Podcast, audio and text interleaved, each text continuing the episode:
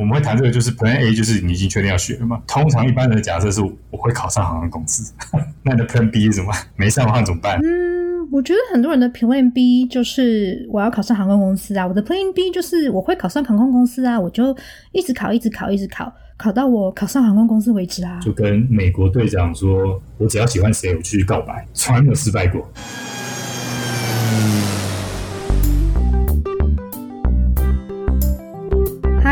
我是飞行教练 CFI Joy，在我的节目里，我将与来自四面八方的飞行同好畅聊那些在成为合格飞行员路上会遇到的关卡与挑战。如果你有任何关于飞行希望我帮你解惑的问题，你可以到 Apple Podcast 留言，顺便给我五颗星的评价。也许刚好跟我想做的主题有关，我就会替你搞定啦。现在就跟着我，朝着你的目标一起起飞吧！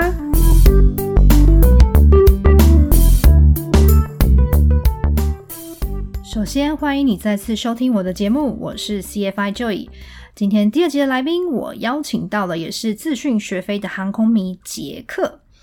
他的经验横跨航空界不同的范畴，本身更是经过台湾航太系大学四年的洗礼。所以我特别邀请他来揭开航太系的面纱，而且我们会用自训过来人的身份去分享学飞有哪些要注意的事项。所以现在就让我们一起热烈欢迎杰克。Hello，大家好，我是杰克，大学是台湾的航太系毕业，考过民航特考，在桃园塔台实习过，对，后来自训学飞考 CPL，然后现在有兼职教一些课，大概就这样。其实，在台湾学飞的这个圈子是非常的小的，基本上大家都知道谁是谁，可能没有真的见过面，但是都会有一个印象。我们开头先来闲聊一下，当初我们是怎么样认识的？好了，就是我那个时候学成啊，即将回国，然后正在进行我的横跨美国之旅，因为我在佛罗里达学飞啦，开车一路不不不不不开到 L A，就找我们朋友的朋友在介绍你。跟我们一起飞，跟跟我一起飞，啊，带我一起飞，嘿，就是出到加州贵宝地，请多多指教。没错，我那个时候其实是这个小菜鸟，才刚拿到我人生中的第一张飞行执执照，PPL 吧，Private Pilot License。然后那个时候我就带着你嘛，一起租飞机 sightseeing，还从安基国际机场，就是 LAX 上面飞过去。这条路真的是在 LA 学飞的人都会飞的一条观光行程。哎，不过话说回来啊，就是你在塔台待过的这件事情是可以公开的吗？这件事情可以啊，不过严格说来，它叫中正塔台，或是台北塔台。每个塔台都有它自己的名字啊，那现在叫桃园国际机场，以前叫中正国际机场。哇，超久没有听到中正国际机场这个名字，感觉好像在考古。因为有在塔台实习过，那也就是我们所谓的 ATC Air Traffic Controller 这样子的经验，是不是对学飞的帮助很大？还好啦，就是了解的面向比较多一点。航太是造飞机，然后航管是管飞机。怎么讲？他们算是就是只下指令，算是管理交通流量，可他们不会，他们不会开。CPL 就是你坐在飞机里面，然后就直接飞这样。原则上听航管的，偶尔会想 unable 这样，不行。嘿，我要我想飞去哪就飞去哪。在这边简单解释一下，unable 就是英文不行的意思。在无线电通话当中，飞行员和管制员会用很简单的英文单字去让沟通更有效率。所以，如果飞行员因为一些指令，一些原因不能马上服从塔台给的指令，那飞行员这个时候就会对塔台说 unable。再来，我想要针对航太系做提问，请问台湾有哪些大专院校有航太系呢？台湾的话，航太相关的就是成大、淡江、逢甲，然后技术学院体系的就是湖尾、科大跟。中华科大吧，我印象中的应该就这五件。你可以简单介绍一下航太系大概是在学什么吗？我念的是就是大学的航太系啊，所以技职体系的呃就是湖尾或是中华科他们学什么我就没有很清楚，但是我可以说跟你讲，航太系大概就是造飞机，对，所以是从设计飞机的角度出发，比较多，所以开飞机其实嗯没有很直接相关吧。没有有一些部分啊，飞行原理是类似的。你想要深入了解什么吗？所以你刚刚提到大学体系的话，有成大、淡江、逢甲，可以针对这三个学校的航太系做比较吗？但是成大的话，它的民航学类有比较多，政策类，然后他们比较多实验性，他们可能研究案件比较多，比较广，但是研究类比较少。我我讲的都是大学部的，研究所都会有研究所另外的那个内容。然后逢甲的话，逢甲也是比较实际的导向，跟淡江接近。逢甲是现在是航太与系统工程，它会多讲一些。跟系统工程有关的部分，整个系统的角度去考量工程设计之类的，他们光。但是反正每一个学校他们都会有他们课程地图啊，就要毕业要修过哪些学分，然后就看一下他们那些都修些什么课这样。OK，所以就是有兴趣的话，直接上官网会有更仔细的介绍。我自己的话也是在就读航空相关的研究所，英文的话是叫做 Aeronautics。其实我不太确定中文要怎么翻比较适合，因为我不觉得它是航太系，因为它并没有太多 engineering 的那一块，就是 space engineering，就航空学系就好。嗯，航空学系，对啦，没错，就是比较笼统一点。因为你看，有想过名字都是航太系，那太空在哪里？通常太空的课程啊，占航太系的。课程的比例通常都不高啦，因为毕竟我我们比较没有在射火箭嘛，对，所以一般通常就是一个太空工程的概论，就是就是要知道如何脱离地球表面，可以听五月天的歌。好的，我因为版权的关系，所以没有办法帮你后置五月天的歌，但是刚好我可以趁这个机会也来分享一下我在。就读这的这个研究所，就是刚刚提到的航空研究所 （Aeronautics）。下面有细分很多组别，也就是 specialization。你可以根据你的兴趣去决定你之后要研究的方向。那当然，如果是身为国际学生的话，限制会比较多。还有是看你选哪一个校区，每一个校区的可以选的也都不一样。例如说，你可能在呃 Daytona 或者 Prescott。这两个是本校主，就是这两个校区比较大，所以基本上会提供的选择比较多。但是如果像是 Worldwide，就是除了这两个校区以外，其实都算是 Worldwide。虽然它取名叫做 Worldwide，可是也有很多在美国的各大州，例如像是可能德州啊、加州、Oklahoma。一般来说，比较常见的 specialization 像是。aviation safety, human factors, space systems，或者是还有一些像无人机或者是航空管制方面的专业。诶，那你为什么会想要选择念航太系？你有修过其他系的课程吗？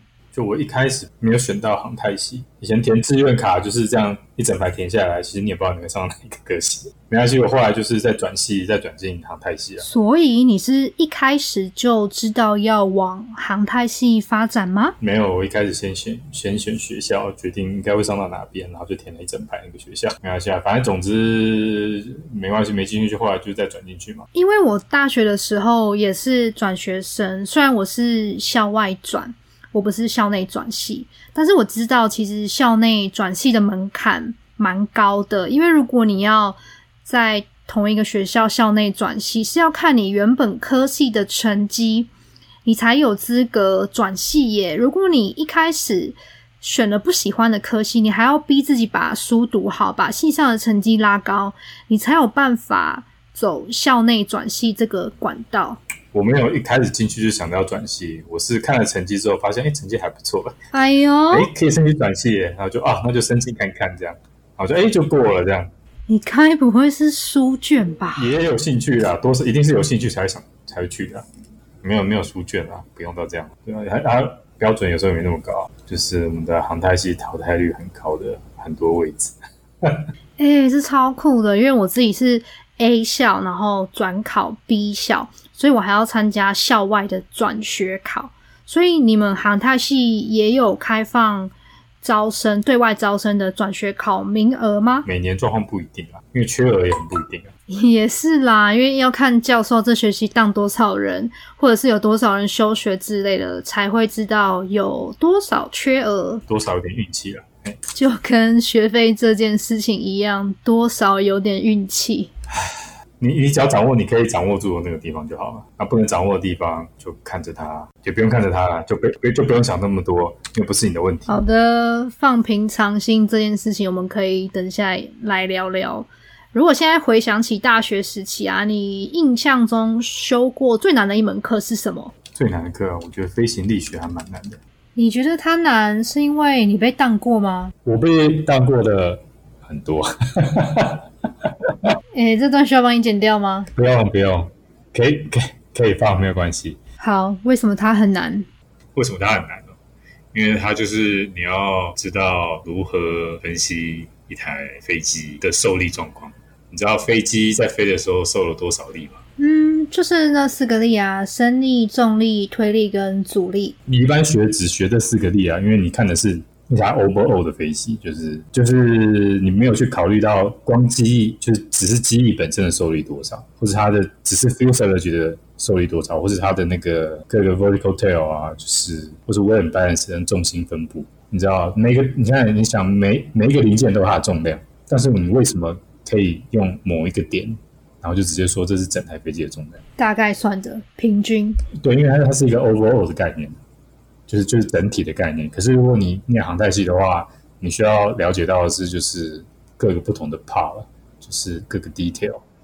像你飞机真的有让它飞起来的，就翅膀啊，翅膀是产生升力的，但其他地方都没有，也不是说都完全没有升力啊。但是主要是翅膀去拉其他的机身各部位这样起来的嘛。嗯哼。那翅膀跟机身接起来的地方，它就会有一个就是应力集中的地方，就像你的手背可以自由在动，可是其实你肩膀受力很大，你知道吗？就是你的手要可以举起来这件事情啊，除了你手的肌肉还有身体肌肉在带动的时候，就是它会有一个，反正啊，算了，不要扯下去。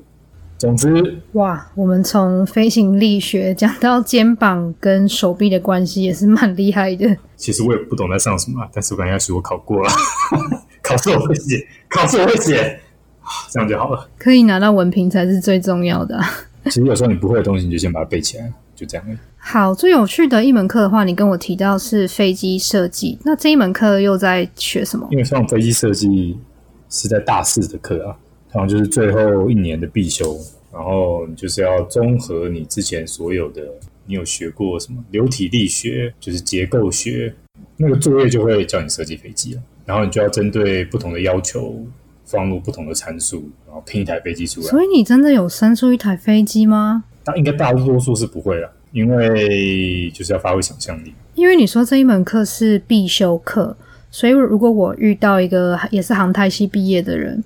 然后我就可以问他说：“哎，你大四那门课设计了什么飞机？”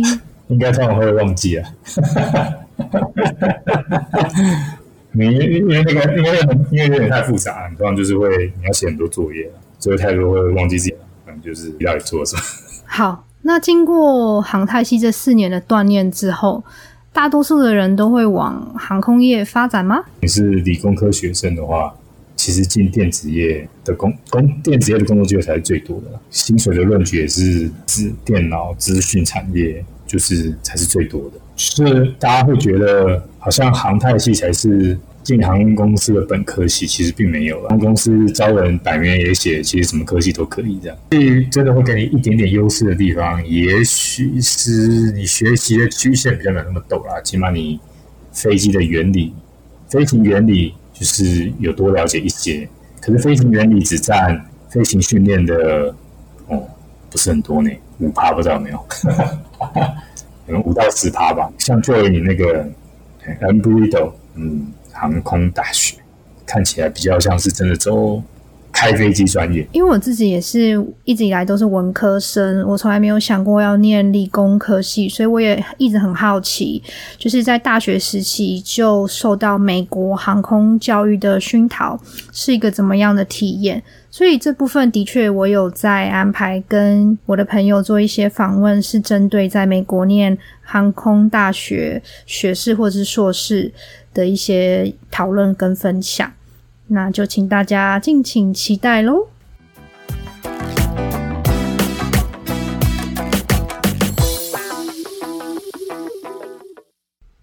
接下来呢，就是我们这一节重头戏。首先。在学飞的圈子里面呢，有一句大家常常流传的话，叫做“自训穷十年，学飞害全家”。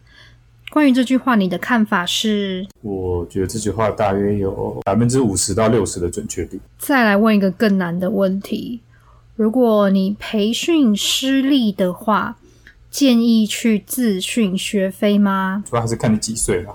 那你要不要透露一下，你自己是在几岁的时候做了这个人生最重要的决定之一？应该是三十二岁吧。哇，你蛮有勇气的耶！会开飞机的人，多数来说都是有勇气的。主要除了年龄，就最重要还是有没有钱啦，比较现实的问题。然后你要衡量一下你考上的机会有多高。可是这个要怎么样衡量？对，其实你看，这就是无法衡量的，就是一个信心的问题。所以是，如果你对自己没有信心的话，就不要来学飞，这样吗？因为原则上我也是喜欢飞机的人，那个时候想说，哎，那等我赚饱钱退休之后再学开飞机。但是为什么是三十二岁啊？因为发现钱哎钱够了，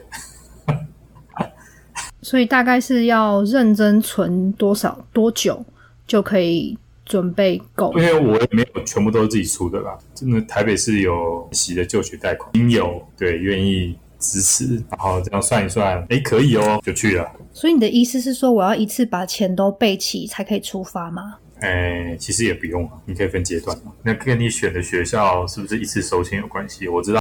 是要一次收了。美国很多学校有的是 pay as you go 啊，或是在不同阶段的时候，等 private 的时候一个钱，然后 instrument 一个钱，commercial 一个钱，multi engine 一个钱，这样就不一定要一次就是准备好，然后一次花掉。OK，所以除了钱这个因素之外，你刚刚还有提到要看你几岁，你觉得那个分水岭大概是在哪一个范围内？是说，哎，几岁以上的话，你就应该不要再去想这件事情了吗？做这个决定啊，不会是不会是单一。考量就不会单纯是因为钱，或单纯因为你想，反正所以其实做要不要去花钱学费这个事情，它是一个很复杂的决定啊，它没有办法用单一因素来考量。在经过了这些一连串的综合考量之后，如果我最后还是决定要去咨询学费，或者说对现在想法萌芽的人，你会给他怎么样的建议？怎么样去建立一个健康的心态、正确的心态？在面对自训学费这件事情，我觉得自训学费最重要就是你要找到一个就是已经走完这条路的人了，就是也是曾经自训过，然后自己挑选学校，就是你要跟他好几套，因为毕竟假设我们的听众都是还没有飞过的人，好了，因为毕竟你没有做过的事情嘛，你就没有经验，你需要经验跟人有，你需要有人愿意真实的跟你分享这件事情。为什么讲真实呢？因为很多分享这个经验，直白的说就是会有补习班要帮你代办呐。赚你的钱呐，或者怎么样？它是一个是一个有点难估价的东西啦。但是因为这件事你没有做过，所以你必须找一个已经做过、有经验，那只能就是帮你规划。比如说你要去哪，你要在哪边学啊，花多少时间啊，中间要注意什么啊？其实这种经验分享是越多越好了。它细节其实很多，最重要我觉得是你要有那个 Plan B 啊。我们会谈这个，就是 Plan A 就是你已经确定要学了嘛。通常一般的假设是我会考上航空公司，那你的 Plan B 是什么？没上的话怎么办？对，嗯。我觉得很多人的 Plan B 就是我要考上航空公司啊，我的 Plan B 就是我会考上航空公司啊，我就一直考，一直考，一直考，考到我考上航空公司为止啊。如果说你是不用担心生活的人，这也是个做法，对吧？如果比较现实，需要要赚钱啊，或者不好意思花家里的钱花这么多的啊，那就是。所以 B 还是要准备好。我这边补充一下，你刚刚提到的，就是找代办这件事情。好，如果你本身不是在学费的人，你可以这样子想说：假设我今天要出国留学，但是因为我就是不想要处理一些繁琐的手续，所以我可能最直接的就是找留学代办。所以刚刚呃杰克提到的代办。就是你可以用这个方向想，就是我想要一条龙服务，就是我我就想出钱，然后当大爷。你的意思是指这个吗？类似啦，就是你，如果你现在搜寻学费，然后会在你 FB 广告上或者 IG 广告上出现那些广告，那些就是了。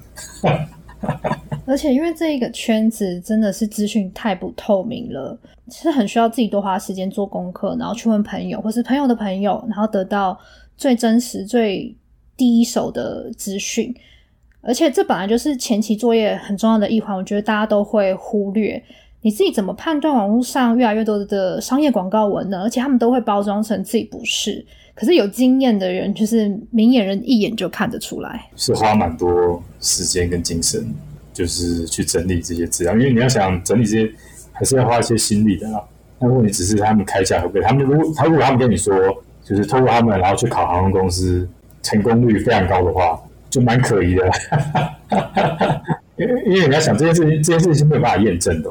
因为你不知道他们有什么学生，然后你也不知道哪些人什么时候考上哪里，你只能听一面之词。航空公司也不会出来，然后航空公司只会说我们跟任何人都没有合作，就花钱解决快速的道路，但它不一定是最好的方式。但是也许会比你自己一个人在电脑上面，然后就看着英文网页，然后搜寻，也许会好一点，但是不完全。哦，我要讲重点是因为你念大学，你只会念一间呐。会念很多间啊，你知道？你怎么去比较每个人飞行学校的好坏？而且最重要的是啊，如果你学，你知道，如果有个人说他学校不好，啊，他飞也不好，那究竟是他这个人不行，还是他这个学校不行，还是他的教练不行？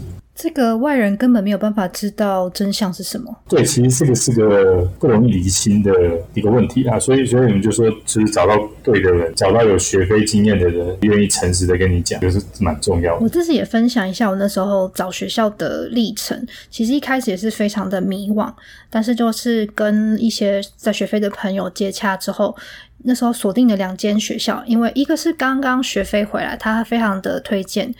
那间学校自训的速度蛮快的。那另外一间是正在学飞的朋友的朋友，他说：“哎，就是现在这边教练也都很足够，飞机也都 OK，所以你叫我赶快过去。”所以我在判断说要选哪。哪一间学校的时候，后来决定的因素是看哪一间学校可以比较快开学，因为大的学校它有时候会严格控管人数，它可能会因为要大班授课，他会说哦，我可能三个月之后才会开新的一班，那那个时候我不不想要等这么久，所以我就选择去了另外一间学校，我的手续可以，我的行政手续啊、办签证那些就可以马上的进行，我就不用在台湾算是空转。但是主要也还是看说你自己在意的点是什么，是交通吗？住宿还是你大城市、小城市？每个人的喜好都会不太一样。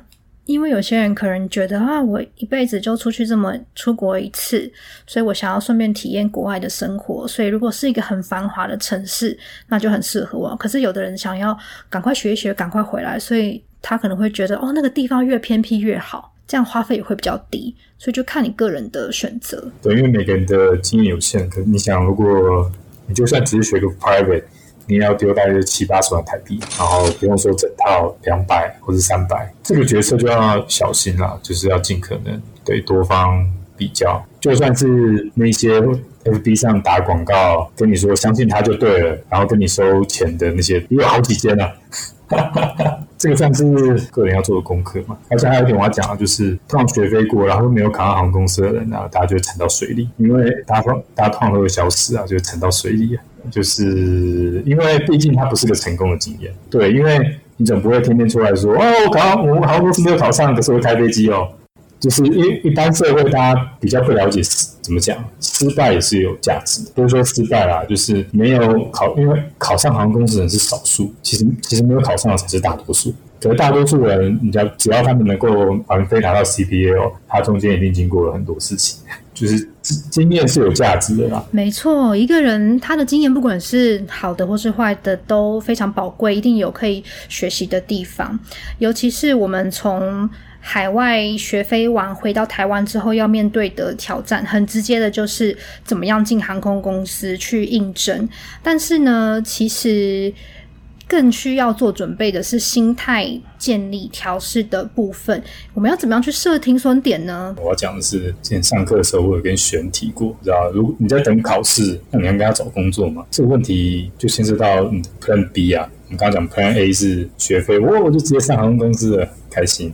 那 Plan B 是那 Plan B 是什么？其实你 Plan B 在你学费之前就应该要先想好了，就是心里就大概有个底啊。然后其实我还要讲一个很重要的，就是其实航空公司怎么讲，在争 CP 的时候，你都一定要填工作资料，对，记不对？那也会看你现职在做什么，就是你给他看的现职是嗯跑扶喷打，其实没有不好啊。但是我觉得，但是作为一个比较狭隘的社会价值来说，不分台不是谁谁都可以去跑，毕竟他们是航空公司嘛，你知道会有一种价值观可能还不是那么多元啊。这个各样讲会不会太迂回？再直白一点，就是职业无贵贱，是我们心中每个人都应该有的。但实际上，在很多人或是公司高层的角度来讲，职业当然有分贵贱的。诶，而且老实说，其实飞行员也是驾驶嘛，只是驾驶不同的交通工具而已。你开健身，你也是开，你也是，你也是要负责客人的安全的。开公车、开游览车，那也是要负责在乘客从 A 到 B 负责安全的。这样子的话，待业期间找工作有什么要注意的地方呢？其实你在待业这段期间，其实。我是觉得啦，你就可以假装你自己不会上，然后你就直接去找你可以找到最好的工作。然后如果航空公司来通知你来面试的时候，你就请一两天的假去笔试或面试，这样就好。因为你现在的做的工作会直接。他们看你的限制，会直接影响到你的，你知道对你的观感。你如果看到你是在跑富分大，跟看到你可能在就是台湾爱斯摩啊，算了，台积电好了，跟在台积电上班，他们那个心理价值的差异还是，其实多少应该是会有差啦。但是我不知道航空公司不能保证，但是我可以保证台积电赚的应该是比跑富分大多。诶，该不会比航空公司还要多吧？这个问题很好，你知道我。前天吧，我看到 Facebook 在争那个资深 Enjoy 工程师，他们 E Five 就最低阶的那个 level，年薪有一千万台币。但是你知道，他们七年就叫资深哦。因为你你想想看，资深机长要做几年？嗯，资深机长应该二十年起跳吧？哎，对嘛？你都是这样计时嘛？对。不然的话，其他产业要花多久时间才算资深啊？走软体，反正用软体也很广啊，可能 A P P 工程师啊，不管是写 Android 还是写 iOS。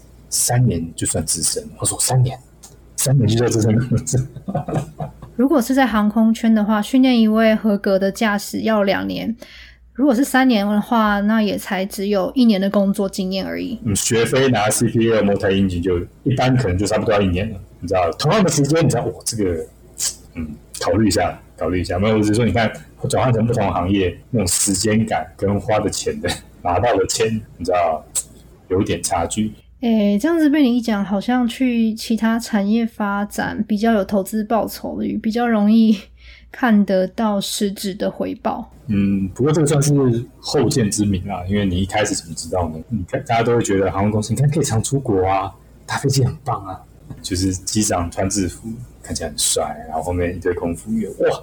工作环境这么多女的之类的，觉得很开心。嗯，如果你真的这么喜欢制服诱惑的话，你可能花一点钱去西门町租一套机师的衣服，这样可能会比较快一点，不用花两年的时间或是更久，还有一堆钱。可以仿效里奥纳多·迪卡皮奥。其实讲真的，如果很理性的听你从一开始的分析到现在。真的会让人有一种感觉，就是要来航空业的话，心脏真的要很大颗，因为这个不是说你努力就可以得到的东西，或者是说要有异于常人的毅力，最后才能够熬过一段时间，看到好不容易累积的一点点成果。对。所以你去点赞很多跟拍了职涯相关的杂志嘛，或是报道啊？为什么美国最近才有就是拍了 shortage 飞行员短缺问题？因为真的太贵了，就算对美国人来说也是太贵了。他的训练期跟花钱是这么多，好像后来拿的薪水，美国机师的薪水有可能比台湾还要低，就是薪水就拿那么一点点而已。所以变说你前面已经学带，然后又这么久，然后后面又要很久才能够升到你要资深机长。那个钱财就终于比较能看，而且你只要每次换公司，年资就又被归零。所以你去看他们那个财务投入那个钱，到真的把那个钱还完，然后开始真的赚钱，都是可以自己用的。就是你去看《萨利机长》这个电影，它中间有一段，他坠机之后嘛，然后他老婆，他跟他老婆讲，第一个就是，哎，人没事嘛，人没事就好。然后下一秒就说哇不能飞，那我们就没有钱了。萨利机长里面他不是一个年轻的机长哦，他是资深机长，而而且其实你知道那个扣牌的他飞了不到二十年，好像我记得是大概快二十年，他还是口牌的，他还是 second officer 啊，不对不对，对他还是 first officer 啦，讲错，还不是 captain 哦。就是要这一行的投入到你真的可以领到想象中应该有的薪水，这个远比想象中的还要久一点。所以，所以有些，所以美国才会有 pilot shortage 问题，就是因为太少人就是愿意花那个钱，然后你知道投入这么长时间，不是每个人都撑得住。所以在最一开始要学费花这些钱的时候，你就要大概就要算好你可以撑多久了，然后 Plan B 也要想好。然后预学完回来，我觉得你就尽量去找一个你可以找到最好的工作，然后可以请假，请假去面试。如果没上，没上，没上就没上了。相对来说没有损失那么多时间呢。因为那如果你没有找工作的话，大家就看哦，你没有工作，哦，你在家。我不知道这个跟你跑步跟拿比起来看起来是怎么样，但是总之都不会看起来像是有在台积电上班那个好嘛，就是一般观感啊。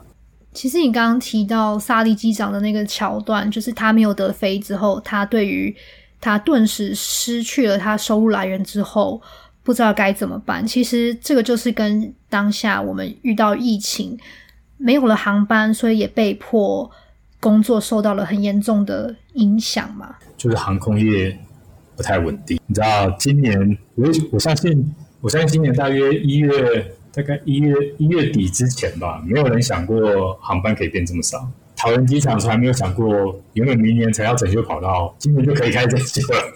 那就说好了，有整修那个跑，因为他们现在用柔性铺面，柔性铺面需要常常整修，而以前都是用钢筋的。假如讲白一点，就是水泥块就是钢筋，水泥块啊，就是如果你开高速公路啊，然后有时候你会看到那个地变成白的，然后出下咔咔咔咔，那就是钢筋铺面。那你平常这样开起来没有感觉，滑滑顺顺的，那就是柏油，那就是柔性的柔性的道面。那飞机场也是好大有分啊。因为航空业现在属于非常动荡不安、不稳定这样的情况下，你觉得是一个会是一个学飞的好时机吗？嗯，如如如果他是去那种 FB、IG 上会出现那种广告，他们会告诉你随时都是学飞的好时机。如果真的这样的话，那我们跳下去赚好了。你要不要考虑一下？还在想啊，应该不会，可能不会开，因为我觉得，因为我是真的喜欢飞机的人嘛。但是我不希望就是大家就是怎么讲啊？因为错误的决定，或是对人家怂恿做了不是那么好的决定，从此之后就痛恨飞机，痛恨航空业，知道由爱生恨这样，这样是比较不健康的啦。学飞的话，重点还是他是不是要进航空公司，还是他是学飞是他的兴趣？对，这个要先清楚的分出来了。然后你投入的金钱跟时间是大概多少？因为绝大多数人就是想着我学飞，然后航空公司你看他们都没有要求什么，他们要求的我都有，因为他们没有说，因为他们没有要求很多，然后我就去学飞，也许我应该就会上。对，大部分人是这样想的啦。但是老实讲，没上的人比较多了，但是没上的人不会出来跟你讲啊，他就是一个那个叫什么生存者偏误嘛。对哦，好，假设听众都很有水准，大家其实就知道。所以就是你只会看到上那些人了，或者你去问已经考上了，他们跟你说，对我考就上了。就跟美国队长说：“我只要喜欢谁，我去告白，从来没有失败过。”老实说，很残酷的说，看人了，你知道，就好像大家平均考七十分，哎，可是你考一百分，嗯，有什么难的？可是你讲有人考三四分哦，可是平均七十，统计是大对整体有意，可是对个人没有意义。所以有些人会上就是会上，就是所以这个这个很难评估啊。但是有些人他综合一些背景跟条件，还有学经历，所以看起来。很优秀，也许也许上的机会就比较高。有些人的学经历背景或学费过程看起来没有那么好，也许上的机会就比较低。哎，可是这你不知道，因为这个还是只有航空公司，嗯，应该是内部人比较知道。总之，学费要看你的目的是什么。啊，有的人就是钱多啊，他就是想学啊。可以啊，钱多最好。为什么？你可以学 private pilot，然后就直接考 multi engine。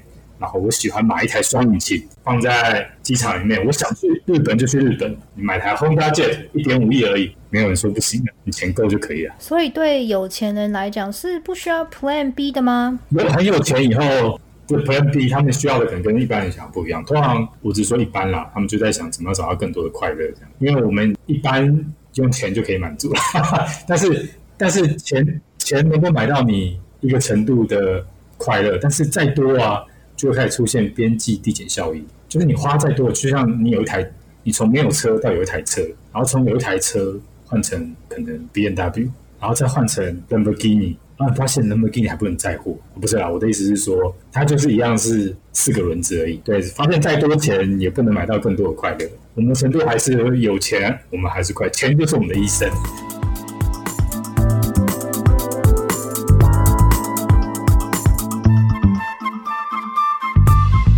们林林总总聊了这么多啊，回顾了从一开始学飞，然后到最后学成归国找工作的这个一段过程。其实想想，学飞真的是一种另一种体验人生的方式。你会不会这样觉得？你这样讲好了，你用过另外一种视角看过这个地球，那真的是一个蛮贵的视角。其实从去年开始，我把 Instagram 账号改成 CFI Joy 之后，就会陆陆续续收到很多关于学费的问题。有些问题我可以回答，但是更多时候那些问题大到，就是我不晓得我应该要怎么样去回答，因为我不希望我跟你说了一句话之后，就影响到了你人生当中重要的决定。就是我说的不一定是对的。以前，如果我现在回顾看，要不要去学飞这件事情好了。我记得我那时候在面试航空公司的时候，考官就问我啊，如果你没有考上的话，你有什么打算？你的后路是什么？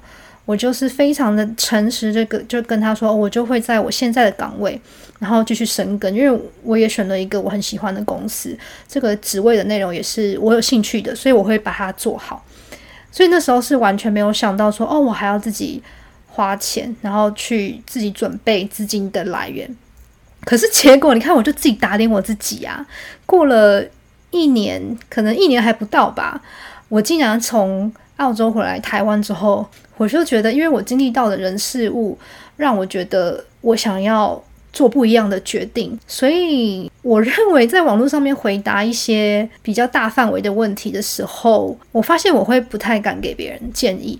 所以其实，在去年的时候，我就有这个想法，想要把这些问题统整起来，然后和你讨论。因为我觉得两个人用讨论的方式，可以用不同的角度去切入，而不是说只有听我一个人讲。因为我讲的不一定是对的。有，我有看到你写在记事本里面的日期，写起来这件事情是很好，因为你可以无缝接轨，立刻看到哦，上次讲到哪里，这次我们直接开始。对啊，其实我那个时候就有开始想要找你录第。第一集，只是后来因为我刚进研究所，所以算是一个人生的新的阶段。我不知道用什么心情去面对新新学期、新人生。那个时候就可能想了一下，然后下一秒又不想了，所以就一直放在这边，直到可能我后来我今年的能量准备储蓄够了，就认真的想要把这个节目。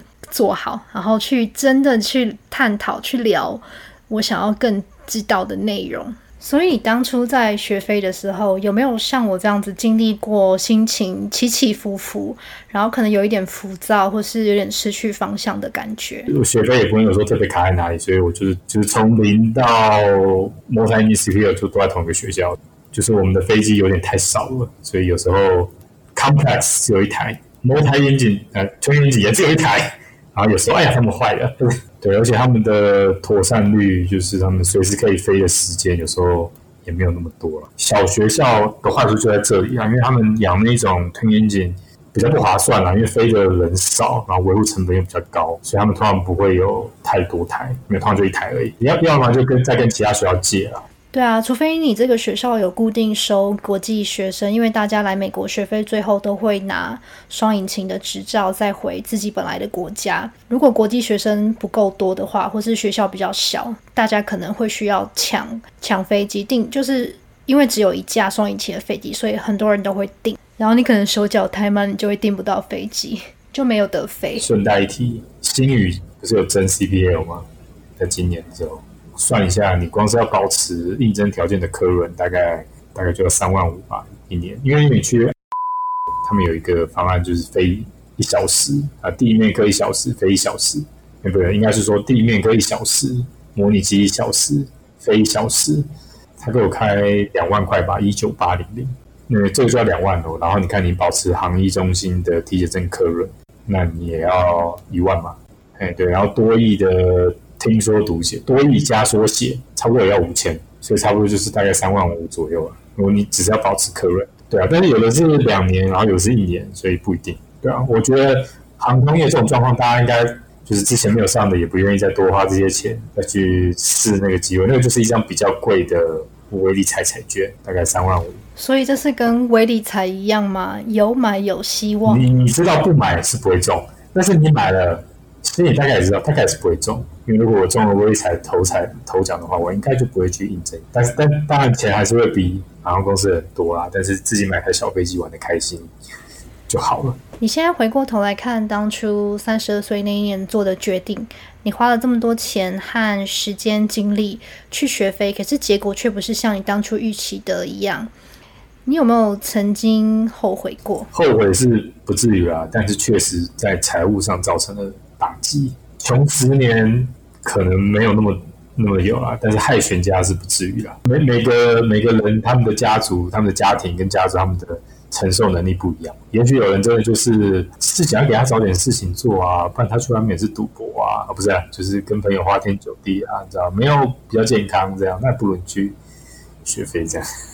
的确，这一句话“学飞穷十年，自训害全家”一直被大家这样子流传，可能还是有某种程度上的道理。虽然说我那个时候在找自训的资料的时候，是完全没有看过这句话。但是其实学飞到最后会怎么样？没有结果的人是大多数，也不会有人特别把这个事情摊开来讲，所以是需要审慎评估的。这个部分是很容易被忽略。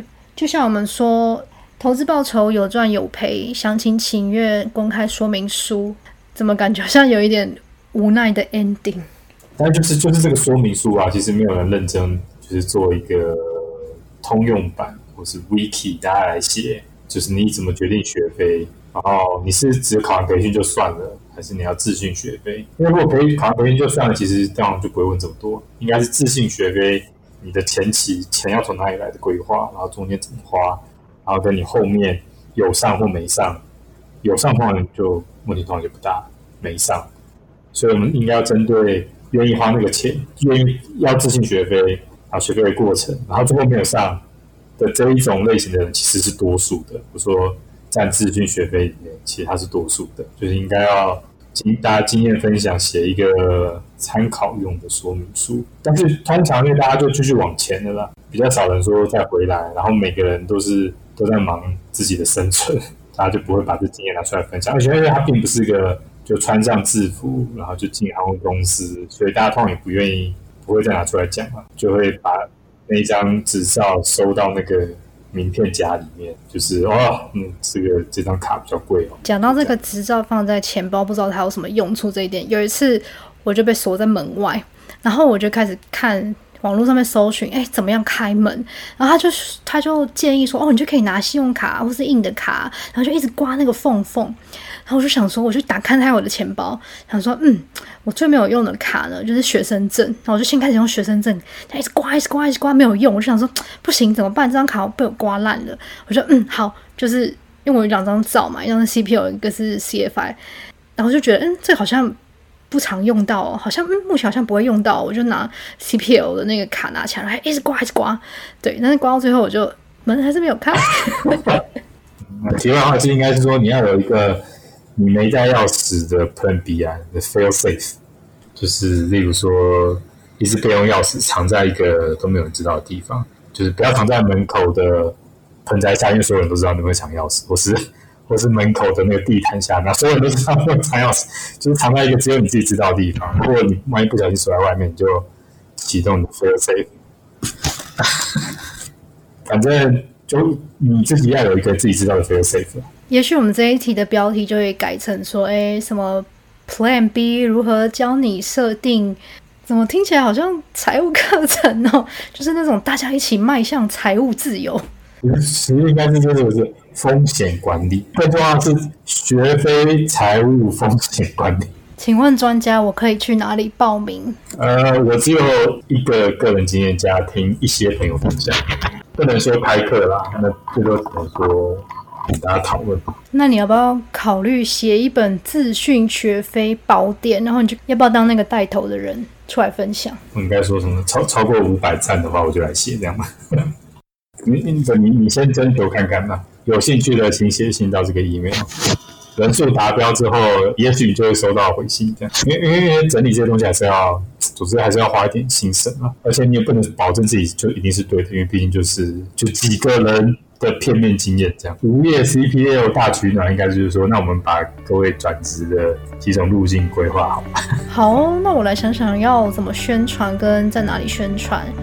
哎，不过这个学期你是不是快要开学啦？对啊。学校可能就还在整理啊，已经上过一年了。可是是不是不能跟大家说你在教什么？没错，缘分，缘分，有缘分就会碰到。请各位竖起你的耳朵，听声辨人。问同学有没有问题？大家都没有问题。是不是想下课？对，想下课。好，那我们就下课。耶，谢谢教授，太好了。不过也真的很感谢你今天愿意接受我的访问，这个真的是脱稿拖了一年。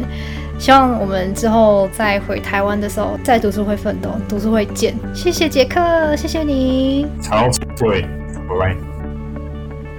感谢你收听到最后，在这一集里面，我跟杰克分析了航太系养成，还有自训学飞一路上会遇到的难题，当然还有最重要的 Plan B。不晓得你听完有什么想法呢？你是准备要学飞吗？还是你已经学成归国？不管怎么样，都欢迎你到 Apple Podcast 留言让我知道。同时，别忘了给我五颗星的鼓励哦。第一集的来宾博安和这一集的杰克，他们都是去美国接受飞行训练。但其实还有一个国家也培养出了非常多优秀的飞行员，是在哪里呢？还有，学完小飞机真的就能这么简单无缝接轨，驾驭得了航空公司的大客机吗？这些答案就让我先在这边卖个关子。再次感谢你的收听，我是 CFI Joy，我们下集见喽。